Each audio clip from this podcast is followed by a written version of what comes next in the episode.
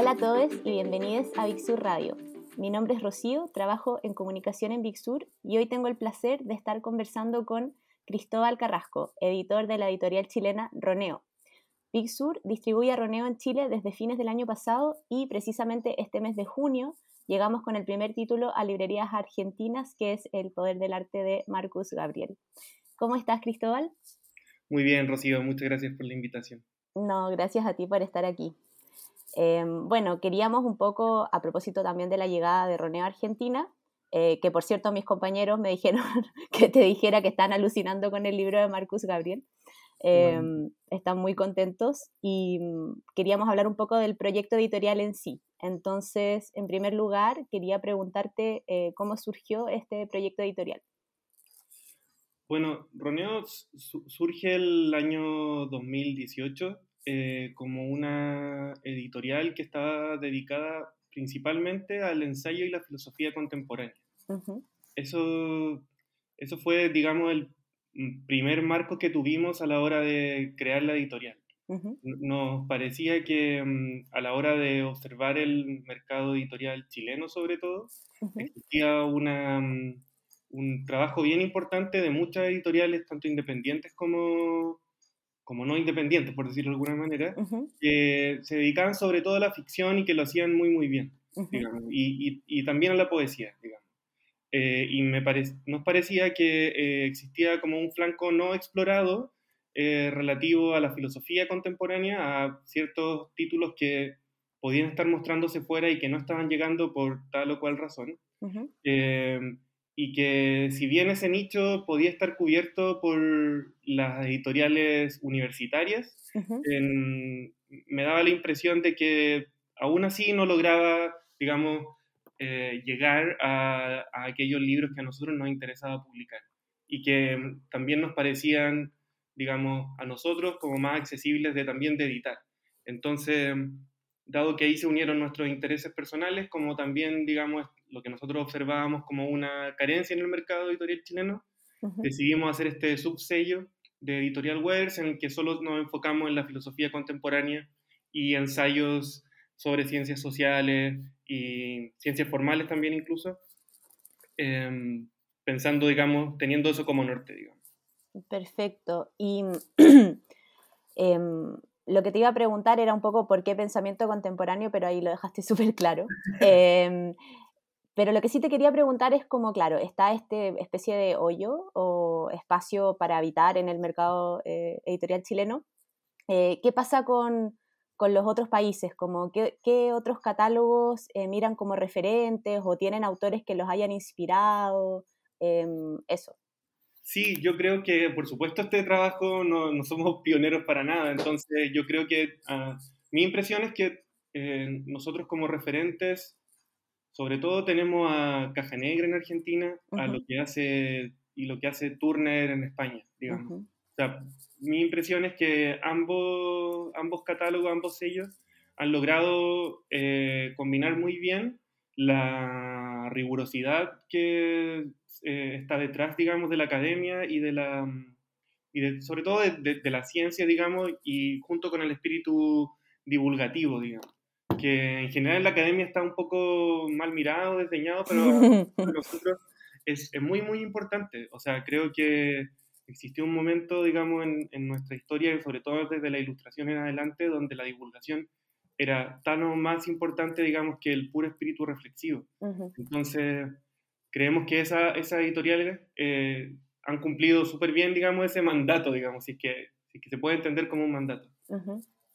Sí, Mira, ahí yo voy a meter mi cuchara personal. Em, a mí cuando conocí el sello, que fue, no sé, cuando partieron con, con El Cantor en la Orilla en, en, algunas ferias, ponte tú algo así, que yo me acuerdo que lo vi en redes y dije como, oye, qué bonitos los libros, ¿cachai? Yo sé que suena como burdo a lo mejor, pero em, es cierto que los libros académicos o de divulgación no tenían no sé, eran ediciones que se veían muy lejanas, no tanto por la tapa, sino que todo, como la edición, la edición completa, ¿cachai? Libros que se veían pesados o serios o como lejanos. Y encontraba que eh, los libros que empezaron a armar ustedes tenían como esta cercanía que en el fondo le da, claro, como dices tú, el aspecto de divulgación.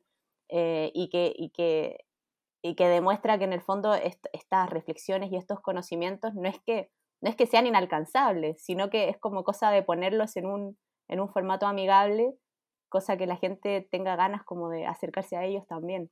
Exactamente, y también eh, yo creo que tiene razón en, el sentido de que eh, para nosotros nos, interesaba mucho que eh, las portadas fueran muy atrayentes y, e intentar ser algo distintas a las portadas que generalmente tienen las editoriales, digamos, que se, que se, enfocan en ciencias sociales o en filosofía, que como, como tú bien dices, son algunas, en algunos casos bien aburridas, digamos. Mm. Entonces, eh, yo a veces lo pensaba como, un, como una especie de gancho para un regalo. Es decir, si a alguien, no sé, le interesa, por ejemplo, eh, en nuestro catálogo, a alguien le interesa el arte o pensar, digamos, algún ensayo sobre estética, un libro que hable sobre arte tiene que ser atrayente eh, para alguien que lo va a comprar o regalar. Claro, totalmente. Entonces, no que alguien llegue con un regalo que se vea súper feo. Claro, exactamente. Entonces, a, nosotros eso nos interesaba mucho, poder, digamos, acercar tanto el contenido como la forma. Sí, yo creo que lo han logrado muy bien, de hecho, así que felicidades. Em, bueno, ya entrando más como al catálogo en sí, em, quería que habláramos un poco más de cada título brevemente. Em, nosotros en Big Sur comenzamos distribuyendo la novedad de eh, Metafísica y Ficción Extracientífica de Quentin Meyasu y luego también la segunda edición del Poder del Arte de Marcus Gabriel, que son dos libros que ahora van, están saliendo en Argentina este mes y el próximo.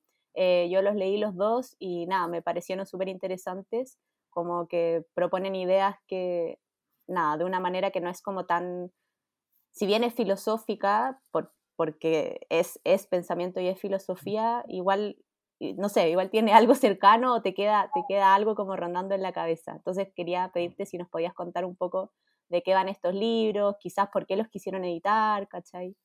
Em, claro, el, poder del arte y metafísica y ficción extracientífica son como libros medio hermanados, digamos, porque em, pese a que no lo queríamos así ni lo buscamos en realidad, ambos tienen... Eh, características bien comunes. Primero son de, tratan, o en verdad son escritos por dos filósofos bastante jóvenes, digamos, para lo mm. que uno considera como joven, digamos, treinta y tantos años, eh, eh, un poco más, creo, Quentin Meyasu. Em, y en segundo lugar, también se tratan de reflexiones que están súper bien concentradas, a mi juicio, en el sentido de que no, no, no, son más largas, o sea, no, no son de más allá de 60 o 70 páginas en cada uno de los casos y al mismo tiempo tocan temas que yo creo que resultan interesantes para cualquier persona que esté interesada, digamos, en el pensamiento o en la mm. reflexión. en el caso de Marcus Gabriel, él toca un tema que, em, lo dice el mismo título, el poder del arte, mm. que está muy, muy presente en la actualidad. ¿no? El, de hecho, él empieza diciendo esa idea de que el arte está en todas partes ahora, incluso el diseño mismo que uno ve en las fotos de Instagram o cualquier otra cosa, da la impresión de que estamos siendo de algún modo u otro gobernados por cierta dinámica del arte. Y esa reflexión que ya aparte de la entrada me, nos resultaba como suficientemente interesante para publicar.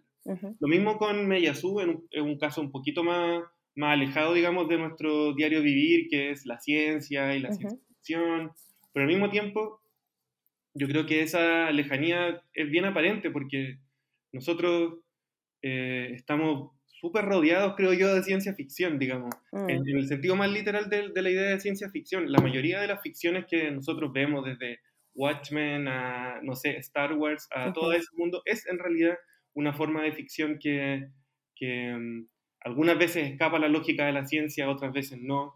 Entonces, preguntarse por, eso, por esas ficciones, digamos, que en verdad pueblan casi todo nuestro imaginario, digamos, eh, también nos parecía una idea que podía ser atrayente. Y en ese sentido, creo, creemos que estos libros que están emparentados abrieron un poco en, Roneo la idea de publicar eh, filósofos contemporáneos que sobre todo toquen temas que que resulten como un gancho para que las personas se, vuelvan a interesar en la filosofía y no lo consideren como algo absolutamente lejano. Buenísimo. Y mm, cuéntame un poco más de, mm, ustedes también tienen un libro sobre Andrés Bello y luego también está El cantor en la orilla, que fue su primera publicación, si no me equivoco, de Gabriel Josipoisi. Sí, el, libro de Andrés Bello también surge, yo creo que eh, a mi juicio, el libro que mejor representa, digamos, los intereses de Roneo, digamos, o, los deseos que tenemos nosotros de publicar libros, porque eh, Joaquín Trujillo, que es un abogado y al mismo tiempo académico, pero al mismo tiempo ensayista, tenía la idea de hacer un libro que combinara todos sus conocimientos eh, sobre Andrés Bello y, poniendo, digamos, a Andrés Bello como una figura donde rebotan, digamos, muchas ideas. Eh, y justamente como pasa en, el libro, en los libros anteriores, eh, toman un tema que puede incluso, o para algunos puede resultar no importante, como es la figura de un prócer del siglo XIX, para hablar de cosas que sí son importantes hoy en día, digamos, la idea de, de, orden versus la libertad, digamos, la, la, forma en que se fue creando no solo nuestra república, sino toda la república en Latinoamérica y cómo digamos, esa formación obviamente eh, quebradiza y, hecha, digamos, no a la mala, pero digamos, con los defectos propios de toda creación de una república, sigue repercutiendo hoy en día. Eh, yo creo que el, libro de Andrés Bello, que salió, no sé, creo que en noviembre del año 2019, eh, sin hablar directamente sobre el estallido social, porque en verdad aparecieron muchos, muchos libros, digamos, sobre el estallido social, hablaba mucho sobre la creación de una república y de cómo se forma, digamos, tanto en su legitimidad como en eh, las condiciones en las que se van creando las instituciones. De qué forma eso sigue siendo quebradizo y no, está, no tiene un punto final todavía. A mí me da la impresión de que esa es la gran gracia del libro de Andrés Bello, que, que en sus 860 páginas eh, nutre a, digamos, a todo el, el mundo, digamos, de, de, tanto lo que se llama la elite, digamos, como a un lector eh, de divulgación, ciertas cuestiones que uno pensaba que estaban dadas por sentadas, pero me da a mi juicio, yo creo, y mi impresión es que el juicio de Joaquín Trujillo también, hay que volver a pensarlas, digamos, la misma idea de constitución, la, idea de nación, la importancia del lenguaje en la, en la, en la creación de una nación, son todos temas que hoy en día, a mi juicio, eh, siguen teniendo mucho valor claro. Perdón. No, dale, dale. Y el caso de Josipovici para mí es, bien personal porque em, yo he sido un lector desde muy, muy niño, digamos, como muchas de las personas que quizás están escuchando el podcast acá. Y, y siempre después cuando llegué a la adolescencia y, y ya adultez, siempre encontré que a mí me faltaba, digamos, algún autor que, que pudiese entender la literatura de un modo que a mí me resultara interesante. Siempre que intentaba leer o reseñistas o críticos o, o, teóricos de la literatura, todos ellos me dejaban como con una sensación de que algo me faltaba, de que algo de lo que estaban diciendo ahí en verdad no me, no me, no sé, o lo encontraba demasiado eh, snob, o por otra parte lo, lo, encontraba muy aburrido, o me parecía que estaban intentando hacer como forzar la interpretación. Y en el caso de Josipovici, cuando lo leí la primera vez, me pareció que no tenía nada de eso. Es decir, era un autor que, que mm, a la hora de criticar, a la hora de reseñar, a la hora de interpretar la literatura, lo hacía de un modo tan personal que, que resultaba súper sencillo de entender y al mismo tiempo como si fuera un, un amigo que te estuviera explicando literatura. Y mi impresión es que el, el, cantor en la orilla tiene mucho de eso y, Tacto también, el segundo libro que publicamos de él.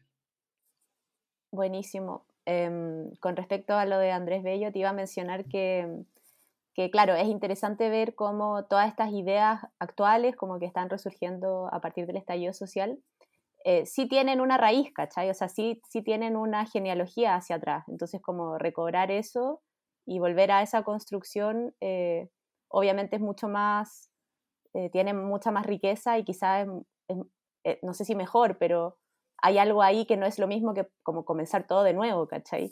Exacto, de hecho yo creo que una de las gracias que del libro de Andrés Bello es que logra armar, como bien dices tú, una genealogía, digamos, de cómo se fueron creando nuestras instituciones, em, desde el Código Civil hasta, eh, no sé, digamos, la, la, Universidad de Chile, y cómo esa genealogía también tiene una cara oscura, digamos, una cara que no, no se ve, digamos, que es las confrontaciones que había en el siglo XIX sobre cuestiones que, digamos, ahora no nos parecen importantes, como, bueno, todas las cosas que habla Andrés Bello en su libro, pero que aún resuenan en Chile, digamos. Yo creo que son cosas que nunca se acaban, digamos, de esas discusiones. Bacán. Y mm, bueno, con respecto a Josipovici, eh, a mí también me pareció claro que era un autor cercano. Eh, siempre me gusta mucho como los ensayistas que escriben también incorporando su experiencia personal porque te dejan clara cuál es su posición como respecto al tema. Eh, y también lo hace como tú dices, como que un amigo te está un poco explicando en vez de ser algo como algo muy lejano, como un profesor o algo así em, muy académico. Y bueno, tú tradujiste Tacto, que es el nuevo libro que publicaron de Josipo Ichi. Así es. Así que bueno, yo también lo terminé de leer hoy a la mañana. me gustó mucho y mm, primero, nada, te quería pedir que nos hicieras como una breve mm, reseña quizás del libro o de, tus, o de tu visión sobre él, em, quizás cómo fue la experiencia de traducirlo y luego vamos a indagar un poquito más como en este ensayo. Sí, mira, eh, Tacto es un, eh, un libro que yo, Gabriel Josipovich escribió el año, publicó más bien el año 96, em, y que intentaba explorar em, ciertas cuestiones que él había observado en sus lecturas y que tenían una especie de hilo común, que era justamente la eh, carencia o la inobservancia del sentido del tacto en nuestra lectura de la realidad y tanto de la realidad como el arte. Em, yo creo, eh, esto aquí me estoy eh, carrilando, pero creo que es una respuesta a, a, lo que hizo John Berger en su libro Formas de Ver, creo, que, en el que básicamente él se enfoca en la idea de ver, digamos, como el eje central de, la, de, su, de su forma ensayística, mientras que, digamos, porque así funcionan, digamos, los ensayistas y los uh intentan poner un contrapunto y él el contrapunto lo puso en el tacto, digamos.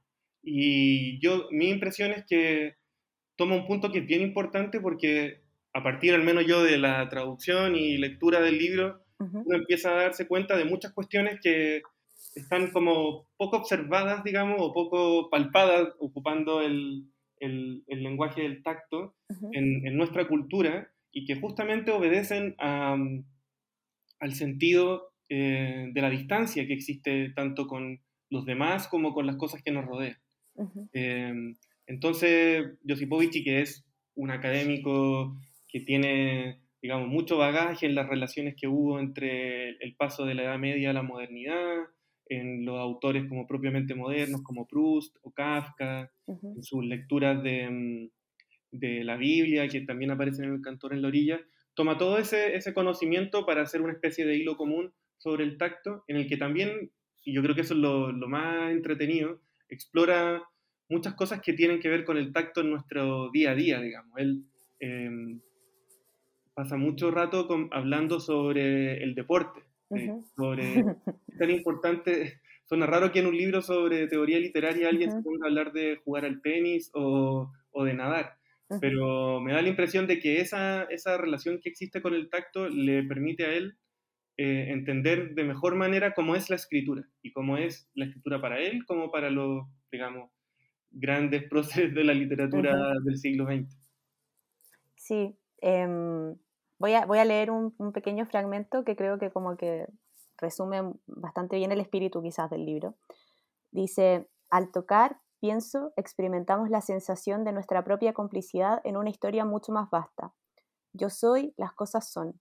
Tocar puede confirmar aquella verdad. Esto, pienso, es la implicación de aquel acto de tocar. Em, me llamó la atención, claro, como que cuando empecé a leer tacto, quizá, no sé qué me imaginaba, como que obviamente cuando uno piensa en el tacto, piensas en algo muy, no sé, muy de la mano, ¿cachai? Muy, muy de, como algo muy físico y lo que hace Josipovich y que es muy interesante es que habla mucho como del, del estar, de la presencia también, como del, del, cuerpo en un lugar versus, claro, de observar algo como que eso siempre implica una distancia distinta. Em, me voy a colgar de lo que dijiste del deporte porque era una de las preguntas que tenía. Eh, yo, bueno, yo no soy deportista, eh, tampoco soy artista, pero él en uno de los últimos eh, capítulos hace como una, una, no sé si una distinción, pero habla sobre, claro, el deporte, como bien tú dices, sobre el fútbol, el tenis, la natación, y después habla un poco de eh, cómo, los deportistas al entrenar, ¿viste? Al, nadar una carrera, como que siempre tienen un objetivo que es mejorar para la próxima carrera, eh, mientras que eh, en los artistas como que a veces no, quizás no tienen cuál, cuál es el fin en el fondo del arte.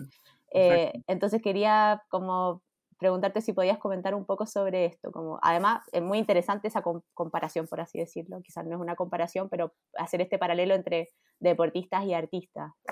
Sí, yo, yo, creo que él, eh, en, en, esa parte em, del libro, Josipovich toca uno de los temas que yo creo son los más centrales en su, en su trabajo, que es eh, cómo el artista se enfrenta a la obra eh, después de que han pasado, digamos, 2000 años de literatura, digamos, como eh, un escritor, pongamos en el caso que, que estemos hablando de un, de un escritor, eh, después de haber leído a James Joyce y a Beckett, logra escribir, digamos. Claro. ¿Cómo, cómo se supera ese límite a sabiendas de que lo que ya, ya, estoy exagerando, pero de que ya se ha dicho todo, de que lo que ya se ha dicho incluso se ha dicho en términos de experimentación o de que es básicamente la vanguardia en el siglo XX. y, y yo creo que él justamente cuando habla de eso, toca el problema central del artista, que tiene que ver con por qué el artista en el, eh, desde el siglo XIX en adelante se ha convertido en una especie de santo en el que eh, resulta como completamente diferenciado de un trabajador funcionario o incluso de un deportista, digamos, que tiene que enfrentarse todos los días frente a un reto bastante similar y metódico, que es pero no por eso menos importante, que es el de hacer ejercicio, de entrenarse y saber de que si uno se entrena más y más, en la, la carrera puede ser ganada. el, el, escritor, a diferencia, digamos, de, de todos esos otros demás oficios, eh, no con escribir más, eso es la primera observación que tiene Josipovich, va a ser un mejor escritor, digamos. Eh, pero me da la impresión de que al, al, al pensarlo eso, Josipovich encuentra una especie de término medio entre el artista y el deportista, digamos, em, donde ambos tienen, digamos, algo bien parecido que es la idea del límite y de la superación del límite. Cuando uno se pone y se sienta a, escribir, por la impresión que tengo yo, eh, se encuentra con muchos deseos de, que algo, eh, algo de, la realidad lo está interpelando para que él haga algo a su vez, digamos, escriba, dibuje, etcétera pero al mismo tiempo, eh, esa interpelación de la realidad a veces no se manifiesta del mismo modo que uno lo está viendo. Uno quiere escribir algo muy bonito, pero sale algo muy feo. Y eh, a diferencia del deportista que solo en realidad se tiene que levantar a correr, ese algo muy feo, digamos, no sucede. Pero yo encuentro que Josipovich quiere decir algo un poco contrario a eso, de que en verdad sí son parecidos, de que en verdad el oficio de la escritura es también un oficio físico eh, así como todos los otros oficios, y que no tiene nada de desdeñable, digamos, pensarlo de ese modo, como un oficio donde uno se encuentra físicamente presente y puede, mm, eh, a través de esa presencia física, eh, mostrar la realidad de una mejor manera, o más acorde a lo que tenía pensado en su inicio. Sí, e, es cierto eso que dices, como, como de que hace este ejercicio de acercarlos de alguna manera y mm, quizás también con respecto al capítulo siguiente, de hecho, esos los dos, los dos o tres últimos capítulos fueron mis favoritos, em, que habla sobre este artista, em, no sé cómo se pronuncia su nombre, eh, Chardin, puede ser. Yo digo Chardin. que, que, pinta estas escenas como súper cotidianas. Em, entonces, como, ¿qué pasa ahí? ¿Qué pasa con lo cotidiano? Que muchas veces uno, por así decirlo, se menosprecia o no, o no se toma en cuenta o no estamos realmente presentes en lo cotidiano, como este artista, como con sus, pinta estos momentos em, que son, que, que, invitan al observador a ser muy parte de ese momento porque son cosas, por ejemplo, como un niño em, soplando una, una, pompa de jabón. Entonces, que tú sabes que, claro, que eso va a explotar en algún momento, es como si estuvieras en ese momento justo cuando lo estás soplando. O un chico que está también como con un trompo, que es lo mismo, tú sabes que el trompo en algún momento se va a caer, pero mientras tú lo estás observando, el trompo está girando. Em, ¿cómo, ¿cómo, logra con, con ese, con, mediante el oficio también, porque como que él hablaba de que em, eh, la habilidad era secundaria casi, o sea, que lo más importante era la empatía como con ese momento. Eh, me llamó mucho la atención porque, claro, habla de eso, de cómo el artista también tiene esto de que es, es algo físico, es algo de, de, de, estar presente, de hacerlo, más que esto quizás idea como esta inspiración divina, qué sé yo, ¿cachai? Que también es como un mito muy difundido culturalmente. Y, y, sobre todo el, el espacio que el jardín o char, como le dijimos que le íbamos a decir? Chardán. Eh, le da a, a, la, tanto a la naturaleza muerta, digamos. El, el Chardín es un, como dices tú, es un autor que, perdón, un pintor que, en el, como dice Josipovich, está muy enfocado, digamos, en ese momento presente en el que todos hemos estado, digamos. De hecho, hay uno que es una persona que, le, un, niño o una niña que le está sacando punto a un lápiz. a, mí me recordó mucho mi infancia ese cuadro, digamos, como estar ahí solo frente a un pupitre, estudiando, aburrido, esperando que pase el tiempo. Em, y, la, y la naturaleza muerta pasa lo mismo. En general, la mayoría de los, lo dice creo Josipovich en su libro, la mayoría de la naturaleza muerta eh, estaban pensadas pictóricamente para hacer una representación de la abundancia de, cierto, mm. eh, de ciertas personas en la, en, la sociedad, em, digamos, del siglo XVII a XIX, digamos. Y en este caso lo que intenta mostrar Chardin es em, justamente la, la, otra cara un poco de esa naturaleza muerta, que las cosas se van perdiendo con el uso, con el tacto mismo, y que esa, esa pérdida, digamos, eh, o incluso esa eh, derrota de los productos, digamos, en el sentido de que un producto nuevo que era para, para, para, alguien en su momento un objeto muy valioso deja de serlo, pero también adquiere cierto valor, digamos, con, cuando se ocupa muchas veces. Entonces, eso es justamente, digamos, yo creo la importancia del tacto, digamos, saber de que las cosas que en algún momento fueron lejanas, ahora son nuestras, nuestras en un sentido habitadas por nosotros también. Sí.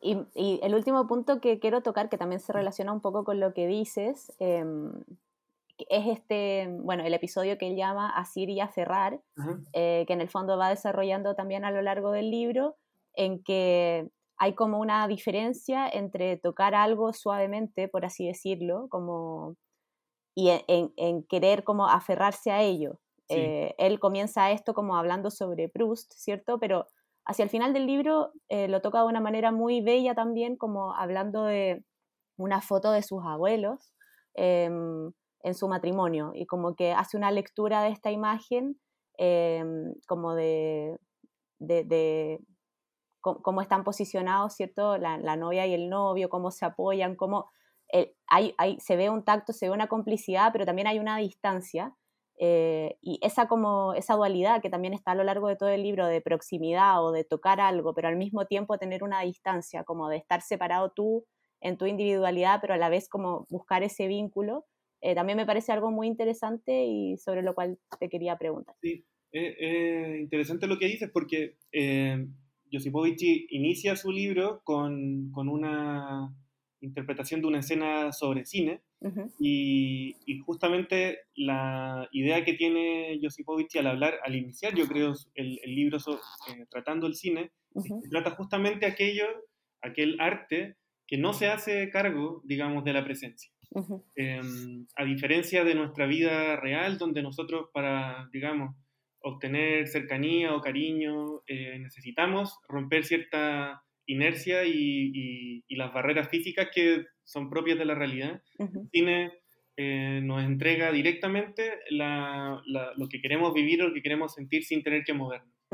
Eh, y en Asiria Ferrar, él trata justamente un, un hecho muy, eh, al comienzo que es muy general, que es como la sensación de pérdida que alguien tiene cuando, cuando la, la madre le quita la mano al, al hijo, digamos, o lo deja solo por un rato.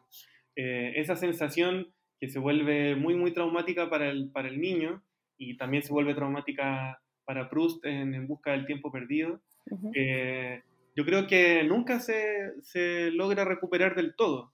Eh, y justamente creo que esa escena que, que hablas tú de, de, la foto de los abuelos, eh, para él es importante y yo creo que para todos porque muestra justamente esa tensión que hay entre, digamos, el amor verdadero, que significa tocarse y, y, estar acompañados, digamos, acompañados físicamente y al mismo tiempo la sensación de que están viviendo en un lugar eh, público, digamos, como es que alguien le esté tomando una foto en el momento de su matrimonio. Entonces, por eso yo creo que Tacto tiene una, una, gracia que es un poco oculta, que es como empieza a hablar de cosas que al comienzo uno dice, ah, ok, ya, Tacto, está bien, uh -huh. pero en algún momento como que una u otra escena no, no nos van a tocar, literalmente. Sí, no, eso, eso también es muy lindo, como en el apéndice que habla sobre todos los usos como eh, del lenguaje que tenemos de la palabra tacto. Estamos eh, en contacto. Claro. Sí. Bueno, bacán. Eh, eso es Tacto de Gabriel Josipoichi, que um, salió en mayo, en junio llegó a librerías eh, y ya está disponible. Eh, pero también eh, sacaron otro libro después de Tacto. Entonces quería sí, también hacer una pasadita por ese, por em, Otro Palo al Agua de Ernesto Castro. Sí, eh, Otro Palo al Agua es un, es un, libro que publicamos también ahora en conjunto con Contacto, más o menos, y que uh -huh es una colección de ensayos de crítica cultural de un filósofo español que se llama Ernesto Castro, que es bien conocido en, en España porque eh, yo creo que sobre todo es muy conocido por su libro sobre el trap, que uh -huh. es muy, muy buen libro, y además de otros libros, digamos, muy, muy importantes también para él, como Contra la posmodernidad o Ética, Estética y Política.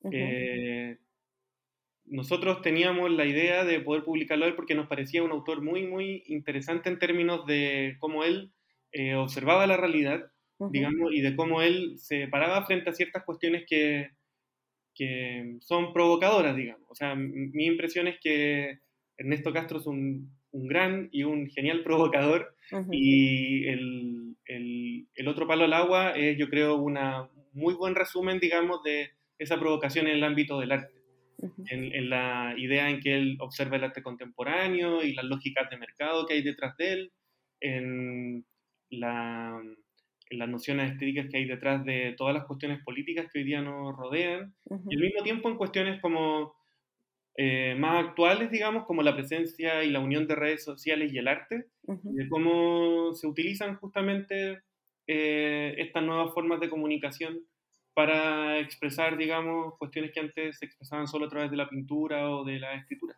Uh -huh. eh, por eso, mi, mi, impresión es que Otro Palo al Agua es como una gran ventana, digamos, para, para observar muchas cuestiones que suceden hoy, hoy en el arte contemporáneo uh -huh. y que al mismo tiempo interpelan eh, de forma bien polémica a los lectores. Muchas veces eh, nosotros mismos estábamos como en desacuerdo de lo que decía Ernesto, nos parecía que eso era muy, muy entretenido de, uh -huh. de conseguir, digamos, de, de poder eh, leerlo y encontrar la razón en muchas otras ocasiones, eh, decir, no, acá no estamos tan de acuerdo, pero eso yo creo que es justamente lo que buscamos en Roneo, digamos, poder abrir eh, el catálogo no solo a cosas que, digamos, están como completamente de acuerdo a nuestro pensamiento, sino eh, a otras cuestiones que justamente dan cuenta de la diversidad, digamos, del mundo del pensamiento. Sí, totalmente. Además que, ¿cuál es la gracia de leer algo que es lo mismo que yo soy? Como... Exactamente. Y además que dentro de un mismo libro y dentro de una misma obra van a haber algunas cosas que sí y otras que no también. Como... Sí, exacto. Y yo creo que la gracia que tiene Ernesto es que, aparte de ser alguien muy, muy inteligente y muy, muy erudito, logra también transmitir con mucha claridad su idea. Uh -huh. eh, y logra ser capaz también, eh, creo yo, de poder eh, unir, digamos, los dos mundos separados por el, por el océano, digamos, mm. que es el, la hispanósfera, como él lo, claro. lo, menciona, digamos, el mundo de España que a nosotros, al menos a mí, me aparecía antes de, de leerlo a él y, y, y, de otras cuestiones, de, que me parecía muy lejano y muy mm. poco interesante, digamos pero me da la impresión de que España, pese a todo, logra tener cierto atractivo. Sí, es cierto eso. Yo em, cuando vi que hizo esa observación em, me llamó la atención porque es cierto que el mundo anglo está como mucho más integrado. Así que genial que alguien como que se, se fije en eso y, y, haga como el esfuerzo por comunicar algo que sea más transversal y que nos una, porque igual tenemos algo fundamental, en el fondo, obviamente hay dialectos y todo, pero el lenguaje es algo muy importante que nos sigue uniendo, además de la historia. Exacto, yo creo que, claro, eh, yo al menos eh, intenté alejarme mucho tiempo del mundo español justamente porque tiene esta, este cariz como medio monárquico y, y, del recuerdo, digamos, de la colonización y, de, y, de, la imposición de cierta cultura, pero, digamos, dada esa situación y dado, digamos, lo problemático que resulta eso, superarlo a través de, de volver a comunicarse entre España y, Latinoamérica creo que es bien interesante. Totalmente. Buenísimo, bueno, eso es otro palo al agua de Ernesto Castro que también ya está en librerías. Y mm, así que ya cubrimos todo el catálogo. la última pregunta que quería hacerte entonces es un poco eh, por el futuro, em, por los proyectos actuales y mm, particularmente yo, que soy mujer, em, quería preguntarles si se vienen libros de pensadoras mujeres también. Sí, por favor. Nosotros, eh, me acuerdo que mm, cuando empezamos Roneo teníamos la idea de, de, mm, de hacer una regla de paridad, eh, pero a veces es muy difícil conseguir, digamos, que la gente no se da los derechos. Pero sí, el próximo libro que viene es de una académica chilena eh, que se llama Ana Pizarro, es un libro que se llama Travesías, y en el que ella es una colección de ensayos en el que se expresan em, básicamente sus intereses como doctora en letras, su interés en antropología. Ella es muy conocedora, digamos, de la, de la cultura masónica y de cómo esa cultura masónica ha permeado, digamos, tanto a Brasil como a otras partes de Latinoamérica. Y eso también la ha hecho muy experta, digamos, de las relaciones Brasil-Chile, Brasil-Latinoamérica. Eh, entonces, em, tiene muchos ensayos sobre em, Gabriela Mistral, eh, otros sobre mm, las divas latinoamericanas de los 50, como María Félix, Libertad Lamarque, para terminar, digamos, en su ensayo sobre la Amazonía, que yo creo que son muy, muy interesantes. Hoy viene em, eh, este pequeño arte de Kate Briggs, que mm, debería aparecer después de Travesías, que es un ensayo sobre la traducción a partir de, de la relación que tiene esta autora con la traducción de los eh, libros de Roland Barthes. Em, entonces empieza a preguntarse, digamos, sobre el proceso de traducción a partir de su propia experiencia. Y em, yo diría que por el momento esos son los dos que vamos a publicar. Ahora no sabemos cómo viene el futuro, pero esos de seguro sí. Bacán, pero ahí, bueno, no paridad, pero casi, pero avanzando. Bueno, no sé. no, está, está bacán. Em, bueno, muchas gracias Cristóbal por este adelanto también de, lo que se viene. Lo estamos esperando con muchas ganas. Como te mencioné al comienzo, todos en Big Sur somos muy fan de, de Roneo, a los dos lados de la cordillera. Y nada, muchas gracias por estar aquí conversando conmigo. Gracias a ti, Rocío. Y bueno, los invito a leerlo, eh, a leer los libros, porque eh, me parece que en este caso, bueno, en todos los casos de Roneo, porque nos gustan mucho los están entretenidos de leer. Así que y a los que escucharon también muchas gracias por Buenísimo. Nos vemos. Chao.